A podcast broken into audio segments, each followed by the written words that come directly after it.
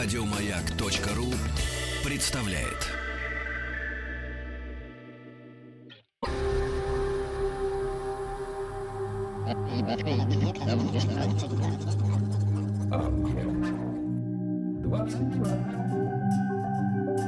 Объект 22. Литературный, литературный, Литературный Нобель. Нобель. Нобель.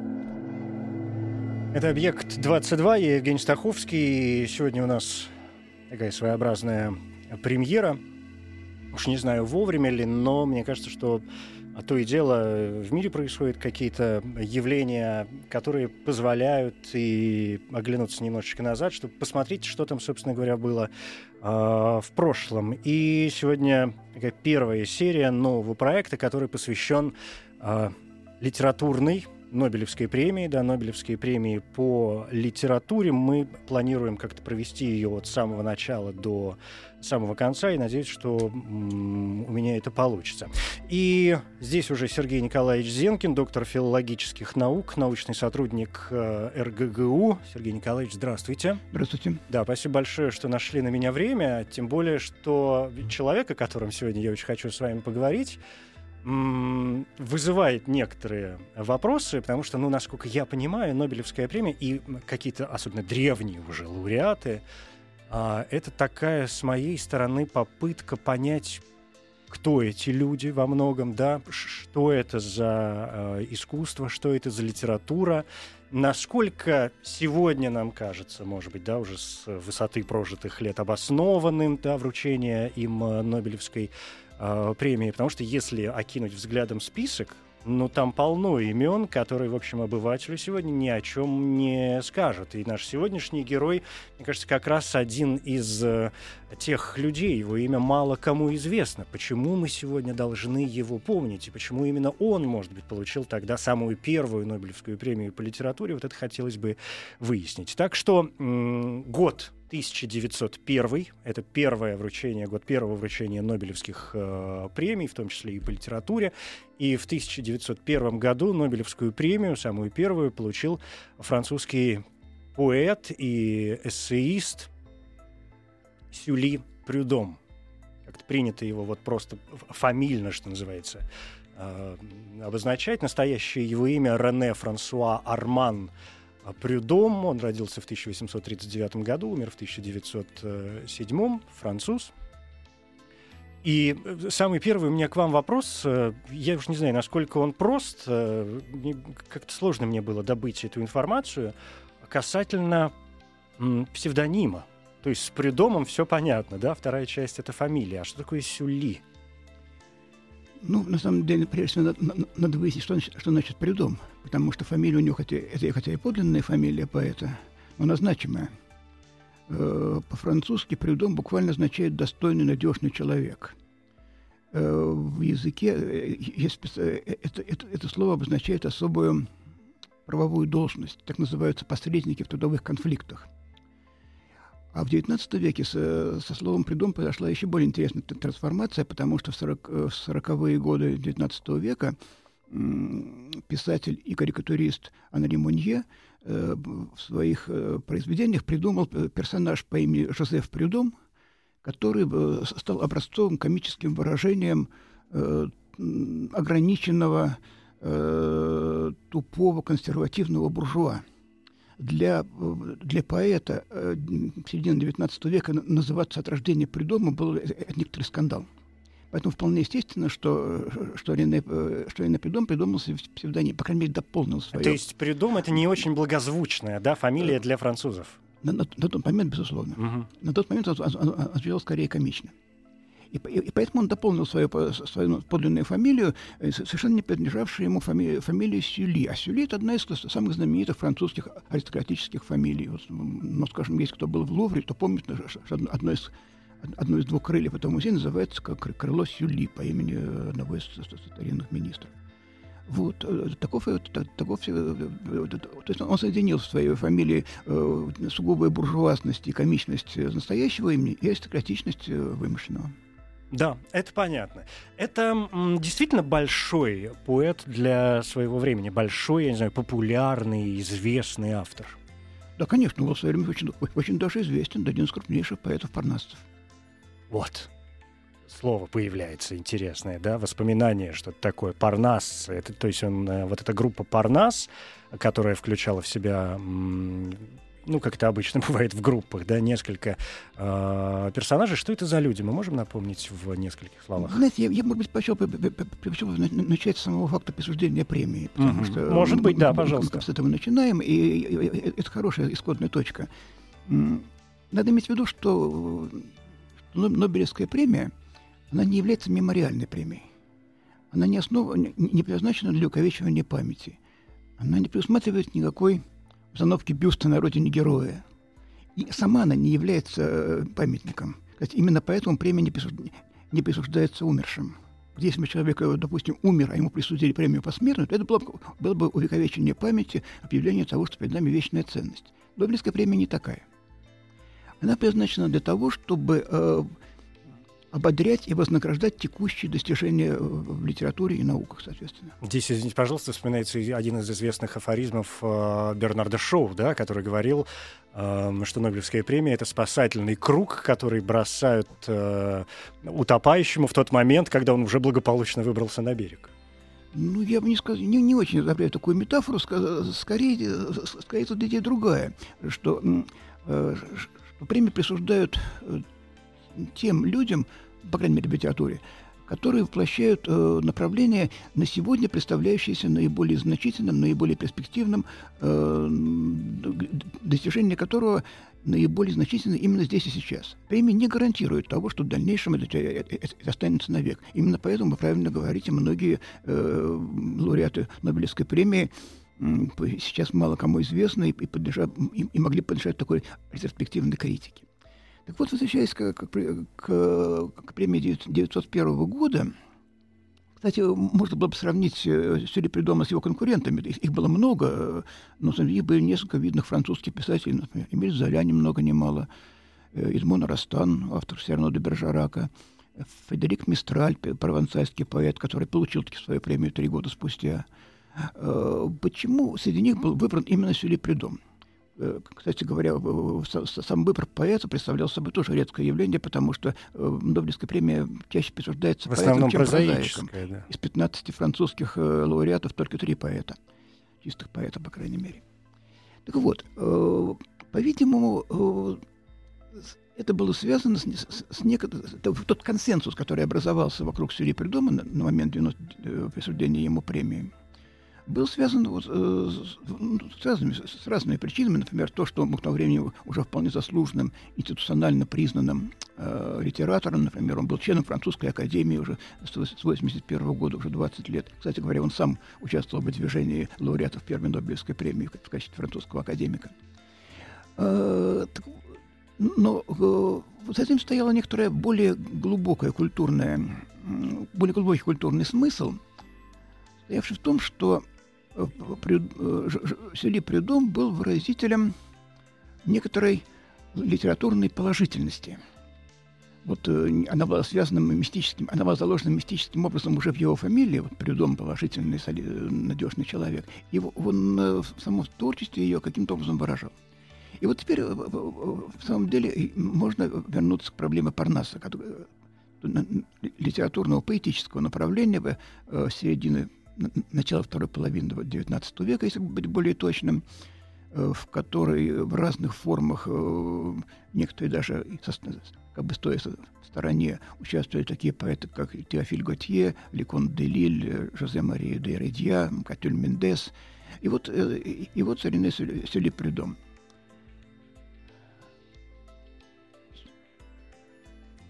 И парнасцы целом представляли собой. Ну, то есть почему всегда возникает, когда какое-то движение, оно, как правило, либо поддерживает что-то, либо, наоборот, э, пытается чему-то противостоять. Ну вот э, Парнас, на мой, на мой взгляд, оп- оп- определяется не столько эм, своими, с- своим, своими отношениями с другими группами. Это, конечно, было некоторое промежуточное образование между романтизмом и символизмом. Это- об этом можно было много говорить. Э, Это, это не стиль, это, это- это не особая тематика, хотя мне было и то, и другое. Но прежде всего это, на мой взгляд, определенная идеология литературы, определенные э, представления о ценностях, которые с ней связываются. Э, вот передо мной лежит, по радио, конечно, не покажешь, но я пишу, э, книжка стихов э, Сюри Придумы, изданная любимым издателем Парнастов Альфонс, Альфонсом Лимером. На, на, на листе, это, это маленький, изящный, очень, очень красивый изданный томик, изображена, изображена эмблема издательства Лимера. Э, человек, который копает лопатой землю – там была еще смешная вариация в, в изображении этого, этого человека. Сначала его изображали обнаженным, но в, но в обуви, потому что, ну, понятно, без обуви копать трудно. Потом все-таки решили, что обувь выглядит смешно, и стали э, изображать просто, просто голову человека. А потом решили, что вообще показывать голову человека неприлично, и одели его в рубаху и штаны. Тем не менее, сама, сам жест э, вскапывания, возделывания земли остался прежним. Э, это э, возделывание земли по-французски агрикультур или просто культур, то есть культура, по нашему, говоря по-нашему. Культура осмысляется как работа. Это очень важно. Потому для парнастов культура и литературное творчество – это не вдохновение, не, не, не возвышенная игра, не божественное, не, не самовыражение, а именно труд, работа. И поэтому Э, э, девиз э, издательской серии, который написан над фигурой этого самого землекопа, латинские слова «fac et spera» – «действуй и надейся». Итак, работа и, надежда на, на, на ее успех. Вот это и есть Парнас в воеглавном, воеглавном выражении. Парнас – это идея литературы как мастерства, как, умел, как, умелый умелой, самоотверженной, э, без расчета на, на быстрый успех работы. И вот Ли Прюдом, по-моему, э, неплохо выражает собой эту общую идею Парнаса, пусть даже он и расходится с другими участниками в других, э, более частных э, выражениях. То есть Парнас, если я вас правильно понял, это все равно такое легкое, если мы берем, опять же, какой-то исторический отрезок времени, это, ну, может быть, не яркое противостояние, но это отход от действительно традиций э, романтизма со всей его чувственностью, да, с внутренним миром человека, с э, бесконечным поиском музы, вдохновения, ну и вообще довольно печальных, надо сказать, стихотворений, да. И, с другой стороны, это предтеча уже там поэзии, например, начала 20 э, века, да, там и символизма, потом, может быть, модернизма, когда э, человек уже погружается в литературный процесс и воспринимает его как то есть не просто труд, а труд изобретательный да, когда мы же знаем, там, футуристы, акмеисты, ну, если мы говорим, например, даже о литературных э, отечественных персонажей, когда поэзия превращается не просто, а, как вы справедливо заметили, в выражение внутренних наших каких-то чувств, а в, а в, а в работу букв, да, в работу слов, в какие-то в поиск новых комбинаций э, интересных и, и, и, и, и перестает представлять вот собой ту поэзию в, в чистом, не знаю, каком-то изначальном виде, да, правильно я понял? И да, и нет. Э, с изобретательностью у, у парнастов и, вот, и у, у Сюли придумывают очень ярко выражено, обстоит, дело обстоит сложно. Э, они в каком-то смысле совершили шаг назад от романтизма, возвращаясь к, более классической моделям э, поэтического письма, к тому, что в истории литературы называется риторической литературой. Собственно, именно в этом наиболее, э, а, а, они более всего далеки от сегодняшнего нашего э, представления о Теодоре. Именно поэтому Сели Придом и многие другие поэты парнасцы сегодня забыты и, и не очень актуальны. Хотя, на самом деле, риторическая культура – это очень богатая и плодотворная э, система, система, позволяющая изобретать э, новое, прочно опираясь на старое, на готовые образы, готовые мотивы, готовые даже формулы, которые называются в, в литературе топосами. Вот ему, вы меня подвели к, к тому, чтобы проиллюстрировать это, это сказанное просто на анализом одного стихотворения Юсили Придома. Это самое знаменитое его стихотворение, называется «Разбитая ваза», опубликовано в его первом сборнике 65 -го года станции, э, станции поэмы. И э, оно многократно переводилось на русский язык. Я не буду читать его целиком, но вот э, прочитаю только как последние строки в переводе Петра Якубовича. Там речь идет о том, что, что эта самая ваза, задетая женским веером, характерных причина собой, э, разбилась, получила трещину. Трещина незаметна, но вот из, из, нее, из нее вытекает вода, в ней увядает поставленный в нее цветок, не тронь ее, она разбита. И дальше вот э, вторая часть стихотворения. Так часто милая рука нам сердце любящее ранит, и рана тонко глубока, и как цветок тот сердце вянет. Но долго гибельный огонь от равнодушных взоров прячет, болит и тихо-тихо плачет. Оно разбито ведь, не тронь.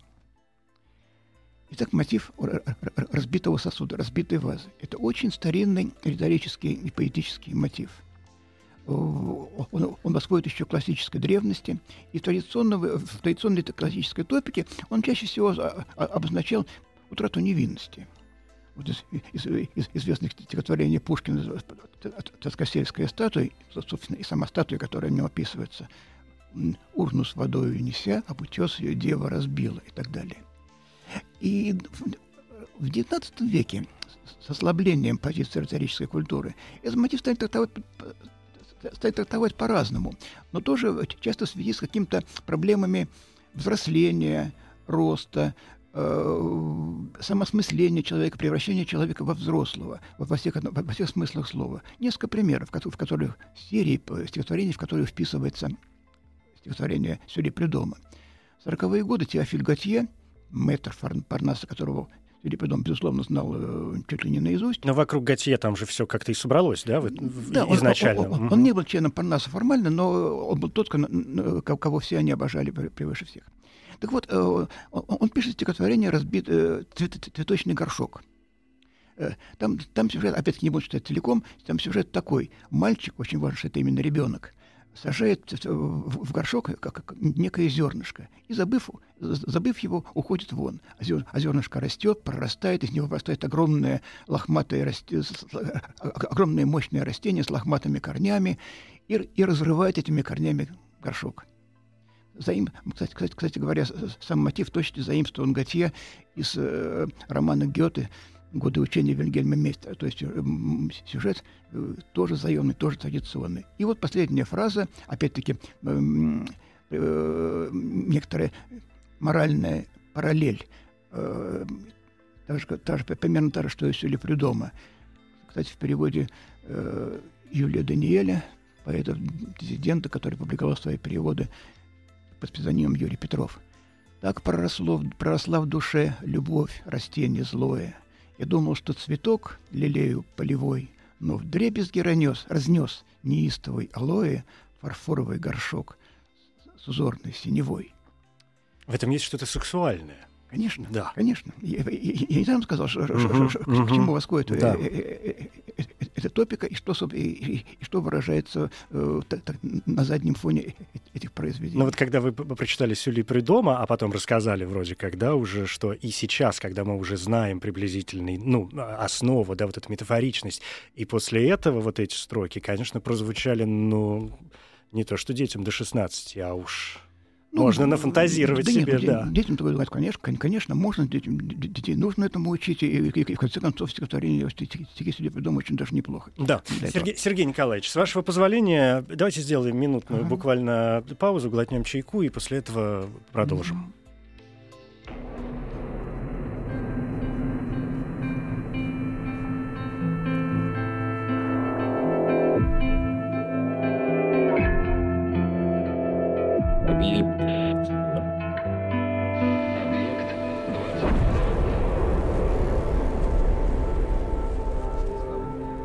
Объект 22.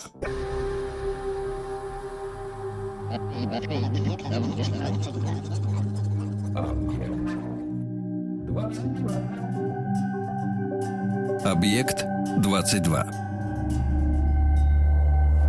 Литературный, литературный, литературный Нобель. Нобель. Нобель. Это «Литературный Нобель», и здесь э, Сергей Николаевич Зинкин, доктор филологических наук. Сегодня литературная премия, да, Нобелевская литературная премия 1901 года, самая первая, и француз э, Сюли Прюдом. Сегодня, как мы уже выяснили, в общем, не слишком широко известное имя. А, кстати, ну вот это же, мне кажется, очень важный э, момент. Да, мы сказали вскользь как-то о том, что действительно есть имена, мы их прекрасно знаем, которые спустя, в общем, достаточно много лет, ну, скажем, Киплинг получил Нобелевскую премию довольно-таки давно. И по себе все можно выйти на улицу, сказать Киплинг, ну, скажет, ну, конечно. А как же, да, можно не читать ни одной его книжки, но тем не менее э, слышать имя или посмотреть там мультик, допустим, даже советский. А некоторые авторы не доходят. Ну вот по вашему мнению, почему, скажем, Сюли Прюдом действительно не слава его а вы сказали, что он был популярен, да, и в России в том числе он был очень популярен. Его переводили выдающиеся, в общем, наши авторы, да, и, и Анинский, и Апухтин, и Бальмонт, и так далее. А, но вот слава его до наших дней широкая, во всяком случае, не дожила. Почему? Ну, я уже сказал, что, что он представитель э, той поэтической системы, которая на сегодня кажется архаичной. Это риторическая поэзия.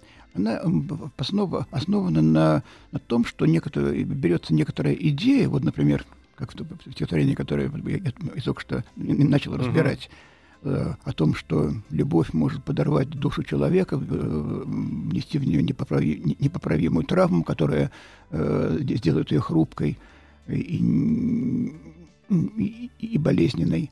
И дальше э, поэт ищет иллюстрации для этой идеи, э, черпая их в, в, готовом фонде э, поэтических метафор, топосов.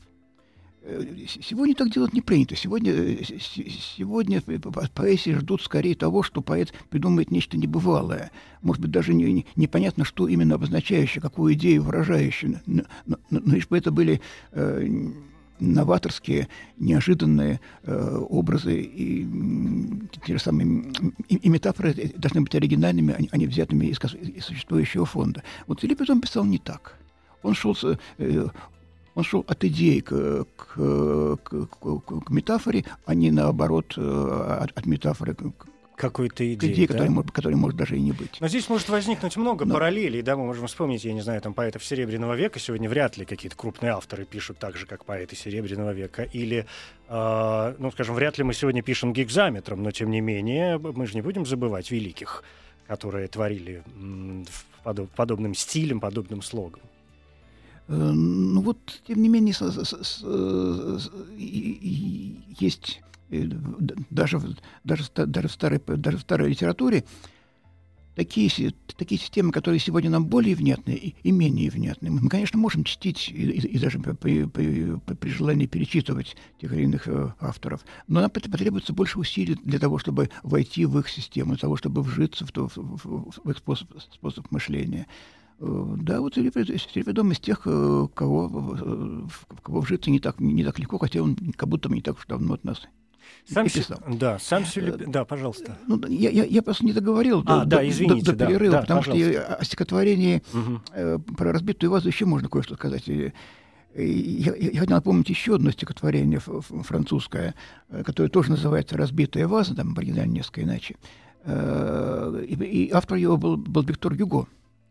Э, это более позднее стихотворение, оно, оно из, из, из сборника 70-х годов, э, который называется «Искусство быть дедом».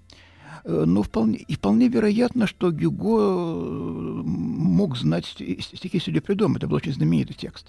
Так вот, можно поэтому считать, что его стихотворение некоторые своеобразный ответ, э, реплика на, на, на, Сюли Придомовской стихи. Там сюжет такой, я не буду читать эти стихи, потому что не знаю хорошего перевода, честно сказать. А, там сюжет такой. Э, э, домашний случай в, в, в доме поэта служанка случайно разбила ценную китайскую вазу. На вазе были всякие рисунки, и Гюго рассказывает, как он объяснял детям их значение, э, проводя с, с ними такую политическую информацию своего рода, объясняя ему, там, смотрите, например, вот тигр в пещере, вот сова в дупле, вот духи в ночи, а вот царь в дворце. Смотрите, какие они все гадкие. Но, э, ну вот ваза разбита, поэт негод... Гюго негодует, и тут его маленькая внучка Жанна вдруг совершает неожиданный поступок. Она берет на себя вину служанки, понимая, что, э, что дедушка ее не накажет. Опять перед нами ситуация некоторого взросления. разумеется, вовсе не сексуального в данном случае, морального.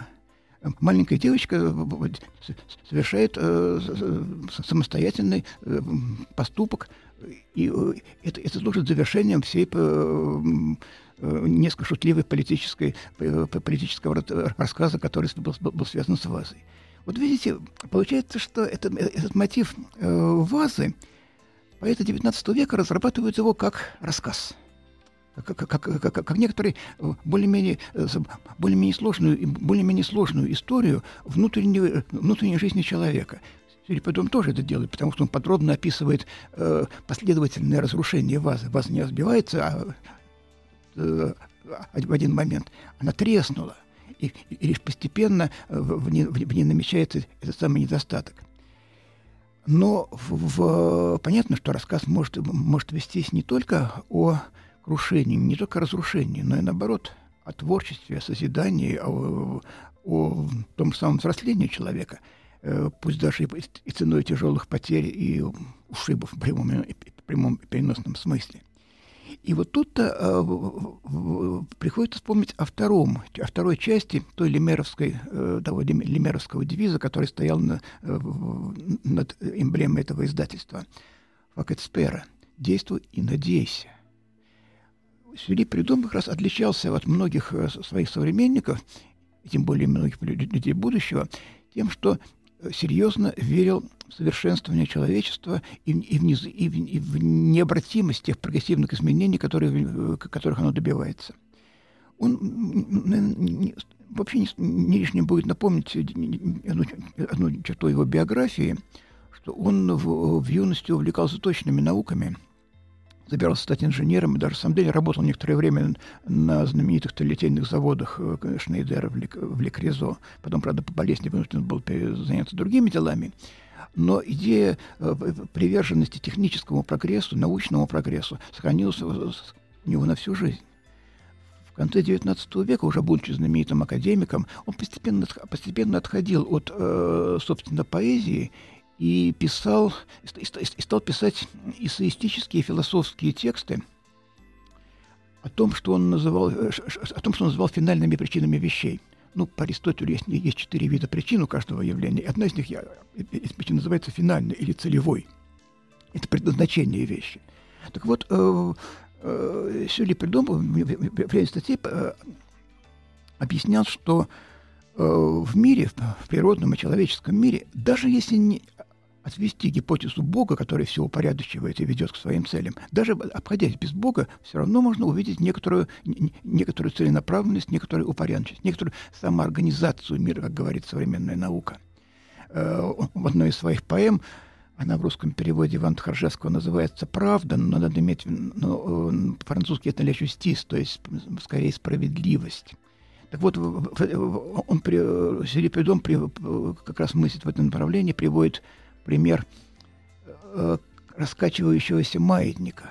Он вроде бы хаотично качается туда-сюда, но в конце концов обязательно успокоится на, на среднем положении. У, у, у мира есть некоторая цель, его движение имеет и, и, и, и обладает целью. И надо, надо уловить эту целенаправленность, и это и будет наша истина. В своей поэзии он, вот, Синепридон тоже стремится выразить эту идею э, истины и, не, не, и необратимого прогресса ума, прогресса человеческого познания. Вот еще одно стихотворение в, в переводе Якубовича называется «Свидание». Опять не буду читать его целиком. Отрывок, да. Отрывок, конечно. Там речь идет об астрономе, который на своей башне выслеживает небесные тела. И вот комета встретилась внимательному взору, и грозному он молвил метеору, ты вновь придешь через, столько, через столько-то веков. Звезда придет, веление исполняя, и обмануть не сможет никогда науки вечной в вечности блуждая. Пусть человечество исчезнет без следа, на башне бодствовать упорно, и тогда ты будешь истинно святая. Здесь э, идея рассказа — развертывается уже на, на многовековую всемирную перспективу. Оказывается, человек может вписать свой собственный опыт, свое собственное знание в развитие всего мира, все, всей Вселенной с, с, с ее много, много, многовековыми обращениями небесных тел. И э, Сюли Придом свято верит в, в, в то, что это возможно и, и, и, и что это э, цель человеческой культуры. То есть вы научные, технические. Ну, известно, что э, вообще некоторые да, произведения что вы сейчас, наверное, вот этим отрывком тоже и подтвердили. Вообще вы занимали вопросы, может быть, даже противостояния науки и религии, да, ну и прочие философские вопросы, которым он посвящал и отдавал свое э, внимание. Вы знаете, я вам хочу честно сказать, что м, вообще у меня ощущение от Сюли Прудома было всегда... Э, ну, что он довольно скучный такой дядька, прямо, прямо скажем. Но э, Почему-то вот после вашего рассказа сегодняшнего, который еще не закончен, мне возникло желание прям посмотреть на него другими глазами. Стоит это делать сегодня, как вы думаете?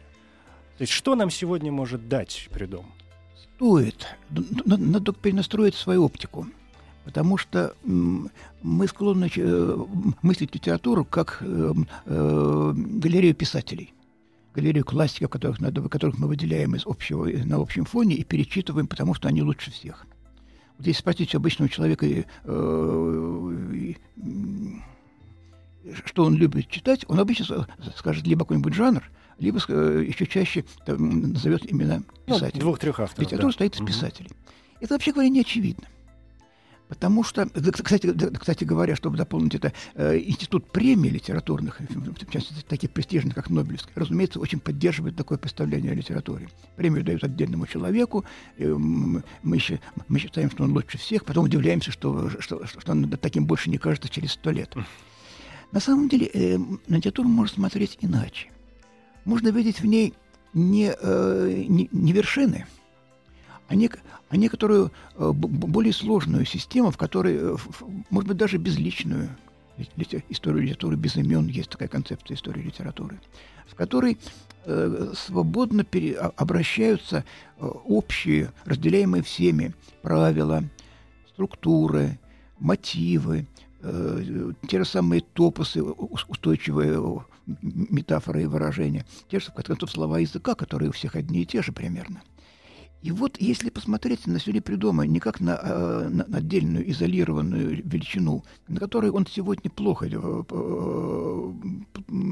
которой он сегодня плохо, плохо подходит для такой роли, а как на представителя э, целой поэтической культуры, существовавшей в его время, то, то он окажется очень э, интересным и показательным образцом. С точки зрения действительно литературного историзма, да, или исторической, нет, не исторической литературы, а именно литературного такого историзма. С точки зрения это, той, э, даже шире, не литературы как таковой, а целой культуры, которой которой приходилось жить, творить, да. и вообще система взглядов, наверное, того времени, вообще сам вот сам фокус, как вы сказали, да? Литературный, литературный, литературный Нобель. Нобель. Нобель. Сергей Николаевич, но э, литературный мир Сюли Прюдома, с вашей помощью, конечно, как-то стал играть, ну, для меня, во всяком случае, сегодня какими-то новыми красками. Мы довольно немного, насколько я понимаю, знаем о его жизни, опять же, ну, широко. Наверняка написаны какие-то труды, трактаты, особенности в родной Франции, да, наверняка там его как-то изучают. Вы Насколько не в курсе, его проходят в школе, может, нет? Нет, конечно, не проходят нет? в школе. Изучают, по-моему, тоже мало. Специалисты только, видимо, занимаются, и, да? И, и то мало, он не самый изучаемый То есть он как-то вот действительно канул практически в эту самую лету, и, может быть, вообще бы его имя не дожило до наших дней, если бы он не был первым лауреатом Нобелевской премии. Нет, разумеется, дожило бы и без этого, просто потому что он был влиятельным поэтом Парнаса. Uh-huh. А, а Парнас это, это один, из, один из устойчивых одно из устойчивых преданий французской, французской литературы, которые все как-то дознают. Ну, о котором Нет, говорят. Другое да. дело, что, что он действительно, его стихи по большей части как бы ушли в почву. Угу. становятся, стали частью вот, безличного общего фонда, каким был, каким был фонд риторической поэзии. Этому способствовало, может быть, еще одно обстоятельство, которое стоит упомянуть, если у нас еще есть время. Поэзия Сюли Придома гуманистическая. Он э, верит в человека, в его самостоятельность, в его взросление, недаром сюжеты, которые я только что разбирал, э, в его свободное самосознание и стремление к истине. Опять-таки, сейчас возвращаясь к замечательной эмблеме издательства Лимера, на нем изображен человек-работник. не, бог, не зверь, а именно человек, который своим трудом добивается всего. Уже в конце XIX века французская поэзия стала по-другому относиться к человеку. Она э, в лице крупнейших поэтов-символистов э, начала предпринимать специальные усилия, чтобы э, как бы раскритиковать идею человека, сделать ее относительной и ненадежной, чтобы человек смешался в, э, с, с внешним миром, как, у некоторых, как, как в лирических стихах Верлена, когда э, дождь за окном и э, плач в душе поэта сливаются в, в, в, фактически в одно слово, в два созвучных слова. Или растворить человека в, в иррациональном, малопонятном бреду, как некоторые стихотворения Римбо или же, опять-таки, затерять личность э, человека, личность автора в очень сложной, э, сверхусложненной синтаксической, э, синтаксическом плетении слов, как у Стефана Маларме. А в XX веке э, э, критика гуманизма стала почти одним из доминирующих э, идеологических течений в европейской культуре, начиная с Ницше, это еще конец XIX века. Э, так что э, новые представления о гуманизме, которые складываются теперь, ну, последнюю, последние лет 70, они уже совершенно другие и мало соответствуют тому несколько наивному прогрессистскому гуманизму середины XIX века, который исповедовал Филипп Редом. То есть нам еще и не только на уровне политической системы, но и на уровне некоторой общей культурной идеологии Сюлипидом оказывается удаленно, ну, как, как будто это поэт э, средневековый или какого-нибудь 17 века. Мы, конечно, можем почитать и понимать, что он пишет, но требуются специальные усилия. Сергей Николаевич, у меня, наверное, последний к вам э, вопрос, возвращаясь уже к самой такой Нобелевской премии, к, номинантам 1901 года. Сегодня уже открыты эти архивы, да, они вскрываются там через определенное количество лет. Но все же, если это возможно, у нас буквально, да, две минуты, э, если возможно это вообще хоть как-то объяснить, ну, с вашей точки зрения, конечно, все-таки, почему а, не Золя, которого сегодня мы все знаем? Почему не Растан со своим Сирано де Бержераком, которого, ну, мы, мы же все знаем Сирано де Бержерак, и даже те, кто не читал, допустим, Сирано, но мы знаем, что он есть. Сам Сюли Прюдом э, выдвигал и голосовал за Рене Валери Радота, да, с его работой «Жизнь Пастера», но, тем не менее, все равно первую премию получает Прюдом. Ну, я думаю, объяснить вполне можно. Э, по завещанию Альфреда Нобеля – Нобелевская премия по литературе присуждается за лучшее литературное произведение идеалистической направленности. Идеалистической. Вот это единственное условие, которое сам Нобель поставил для, для, для, для присуждения своей премии. И в, в понимании людей 1901 года творчество Золя, которое, конечно, крупный писатель, никто там не, не, не сомневался, оно не идеалистическое оно э, пишет слишком много о низких сторонах человеческой жизни, оно принижает человека. Ну, ну, и революционное даже, в некотором смысле. Может, да. даже справедливо принижает, но да, оно не идеалистическое. Да. А, с, с Растаном другая история. Он был драматургом. Драматурги традиционно считались, да, наверное, сейчас считаются, э, представителями некоторой популярной культуры. Они слишком ориентированы на, на, публичный успех. Uh-huh. Драматург, который не, не, не добивается успеха, не драматург. И поэтому тут, в этом, это тоже несколько подрывает их идеализм. Э, Фредерик Мистраль не, не получил свою премию в 1901 году, но получил в 1904. Э, э, этот поэт, который пытался вместе со своими товарищами оживить провансальский язык, провансальскую культуру, он, конечно, исповедовал идеалистические идеалы, поэтому он, остался в резерве. А Сюри Придом оказался таким, из, из, по-видимому, из э, номинантов 1901 года самым образцово-идеалистическим поэтом. Поэтом, который верит не в Бога, нет, верит в человека, верит в прогресс, верит в знания, верит в культуру, в конце концов. Это очень благородные верования, пусть даже несколько наивные, но все благородные верования иногда кажутся наивными. То есть в этом смысле, да, какой-то, какая-то возникает параллель, что Сели Прюдом среди прочих, да, людей, это, это, это такой принцип, да, не, не состоял, не был, да, не, не видел и так далее. Ну почему же наоборот? Э, я, я начал, я, имею в виду, что он, я, что я, я, я начал с того, что... Что он не заморался в каких-то вот э, совсем неприятных историях. Ну, я начал с того, что, что, что, что Селипидом выражался в некоторую положительность. Да. Вот, вот именно эту положительность Нобелевский комитет и оценил. Спасибо большое. Сергей Николаевич Зенкин, доктор филологических наук, научный, научный сотрудник РГГУ. Да, вы сказали в самом начале про Нобелевскую премию по литературе, что это, в общем, это не те люди, которым, как правило, потом ставят, что это не памятник. Но вот мне кажется, наша сегодняшняя беседа и какой-то такой своеобразный памятник, я хочу в это верить, Юлии Придуму мы поставили. Спасибо. Литературный, литературный, литературный Нобель. Нобель. Нобель. Коротко говоря, Рене Сюли Прюдом, французский поэт и эссеист. Настоящее имя Рене Франсуа Арман Прюдом, годы жизни 1839-1907. Наиболее известное произведение стихотворения «Разбитая ваза». Кроме того, есть философские труды, например, «Истинная религия Паскаля» и «Психология свободного выбора». На русский язык, среди прочих, его переводили Иннокентий Анинский, Алексей Пухтин, Константин Бальмонт.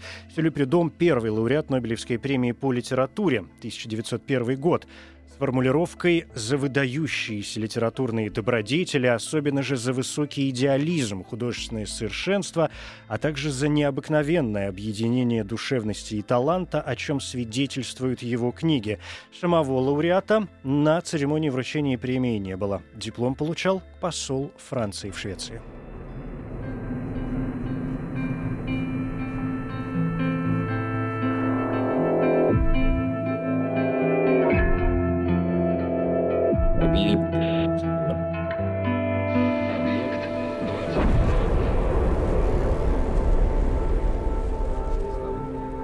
Объект 22.